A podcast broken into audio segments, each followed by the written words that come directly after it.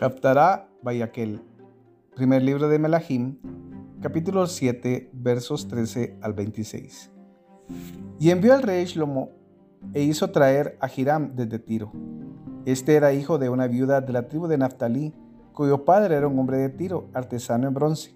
Estaba lleno de sabiduría, inteligencia y pericia para hacer cualquier obra en bronce y él fue al rey Shlomo e hizo toda su obra hizo el vaciado de las dos columnas de bronce. Cada columna tenía 18 codos de alto y un cordel de 12 codos medía la circunferencia de una y la otra columna.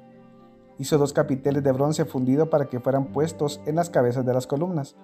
Un capitel tenía 5 codos de alto y el otro capitel también tenía 5 codos de alto. Habían redes de obra de malla y trenzas de obra de cadenilla para los capiteles que estaban en las cabezas de las columnas siete para un capitel y siete para el otro capitel. Hizo también dos hileras de granadas alrededor de cada red, para cubrir los capiteles que estaban en las cabezas de las columnas con las granadas, e hizo lo mismo para el otro capitel. Los capiteles que estaban sobre las columnas en el pórtico tenían forma de lirios y eran de cuatro codos. Los capiteles sobre las columnas tenían 200 granadas en dos hileras, sobre la parte abultada del capitel que estaba encima de la red tanto en el primer capitel como en el segundo. Emplazó también las columnas en el pórtico del lugar santo, erigió la columna derecha y la llamó Jaquín, y erigió la columna izquierda y la llamó Boaz.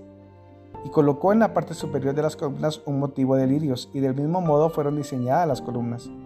Hizo también el mar de fundición redondo de 10 codos de borde a borde, 5 codos de alto y 30 codos de circunferencia Debajo y alrededor del borde había calabazas 10 por codo, dispuestas en dos hileras alrededor del mar, las cuales habían sido fundidas en una sola pieza con el mismo.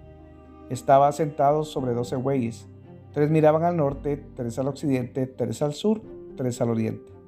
El mar estaba sentado sobre ellos, y todas las ancas daban hacia la parte interior. Su espesor era de un palmo menor, y su borde como el borde de un cáliz de una flor de lirio, y su capacidad era de 2.000 vatos.